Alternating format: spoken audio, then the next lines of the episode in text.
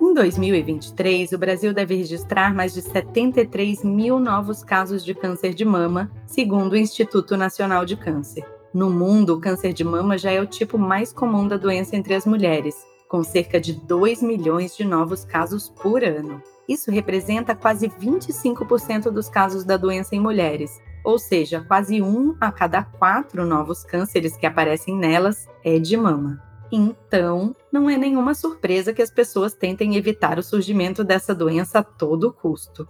Entre as várias recomendações que a gente escuta por aí, talvez alguém já tenha te falado até para deixar de usar desodorante porque ele pode causar câncer de mama. E aí você ficou toda cheia de dúvida. Afinal, ninguém gosta de ficar com CC, né?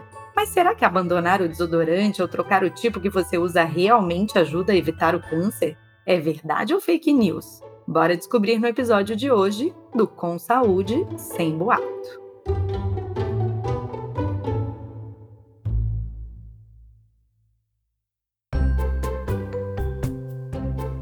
Olá, eu sou Adriana Kistler e esse é o podcast Com Saúde Sem Boato, um projeto da Sorria, marca de produtos sociais que produz conteúdo sobre saúde e bem-estar em livros, nas redes sociais e agora também em podcast. Você encontra os livros da coleção Sorria na Droga Raia e na Drogazil.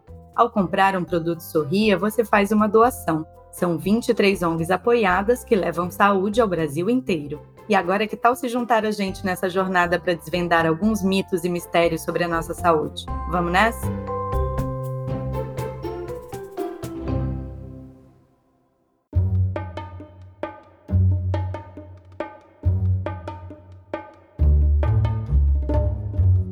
Olha, já vou te adiantar logo de cara que a resposta é não. Não precisa parar de usar nem jogar seu desodorante na lata do lixo. Não existe nenhuma ligação comprovada entre o produto e o aparecimento da doença em seres humanos. Mas mesmo um mito ou boato surge a partir de algum lugar ou tem um fundinho de verdade, certo? É provável que a primeira desconfiança tenha surgido porque boa parte dos casos de câncer de mama aparecem na parte superior do seio, perto da axila. Só que isso não acontece porque a gente passa desodorante nessa região, mas sim porque é ali que fica a maior concentração de nódulos linfáticos, que podem ajudar a disseminar esse câncer.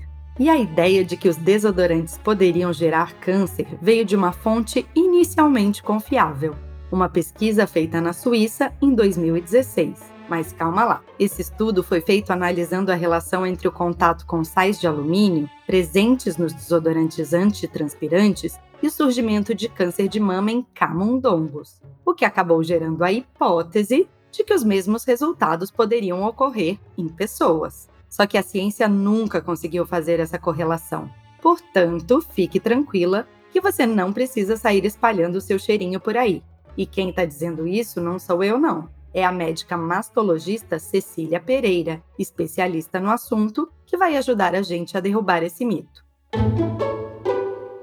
Essa questão dos antitranspirantes é muito curiosa, na é verdade. Existem trabalhos mostrando evidências de que alguns sais de alumínio, quando testados em camundongos, aumentou o risco do câncer. E aí foi feita essa projeção, talvez até um tanto quanto virtual, de que isso aumentaria os riscos de câncer de mama nos humanos, mas isso não é verdade. Não existe nenhuma publicação mostrando que é, desodorante com ou sem alumínio aumenta o risco de câncer de mama. Então, tanto pacientes que não tiveram quanto aquelas que já tiveram câncer de mama, elas podem seguir utilizando desodorante sem nenhum problema. Além da história do desodorante, o câncer de mama envolve uma série de outros mitos. Tem quem diga que tomar sol evita a doença. E muita gente ouviu de parente ou leu em mensagens nos grupinhos da família no WhatsApp que lavar sutiã e até evitar sutiã preto poderiam prevenir esse tipo de câncer. Dá para acreditar? Agora a Cecília vai ajudar a gente a explicar o que ajuda de verdade a prevenir o câncer de mama e que passa bem longe das velhas crenças populares. Eu super respeito o que os nossos antepassados trazem para a gente, mas a gente tem que tomar cuidado para não encarar isso como verdade, especialmente quando isso fizer com que o paciente se afaste do que de verdade ele precisa fazer, que é ir anualmente ao seu médico, fazer mamografia anualmente, Então, a história do sol. O sol não tem correlação com câncer de mama, né? A exposição do, ao sol sem proteção solar aumenta o risco de câncer de pele. Sutiã preto pode usar sem problema. Higiene da peça também não aumenta o risco de câncer de mama. A higiene está mais ligada a fatores de doenças de pele, como candidíase, por exemplo. A maior prevenção que a gente pode ter em relação a câncer de mama é fazer mamografia de maneira adequada a partir dos 40 anos, todos os anos, e alimentação. Hoje a gente sabe que, especialmente os embutidos, especialmente o aumento do consumo de gordura, e isso sim aumenta o risco de câncer de mama.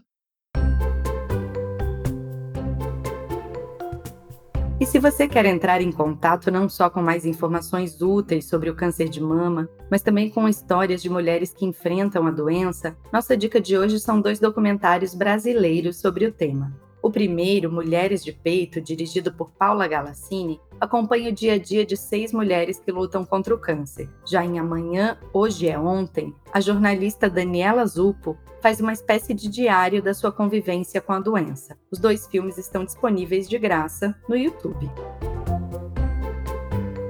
E assim a gente encerra mais um episódio da série Com Saúde Sem Boato. Conta pra gente se já ouviu falar em algum desses mitos sobre a prevenção do câncer de mama? Ou quem sabe alguém te sugeriu alguma outra coisa que a gente nem citou aqui? Não esquece de mandar lá no nosso perfil, arroba Sorriamo do Mundo. Esse podcast é uma realização da editora MOL, em parceria com a Droga Raia e a Drogazil. A produção e o roteiro são de Leonardo Neiva e a direção de Adriana Kischler. A edição de som e a montagem são do Bicho de Goiaba Podcasts. Eu sou Adriana Kistler e te espero no nosso próximo episódio. Até já!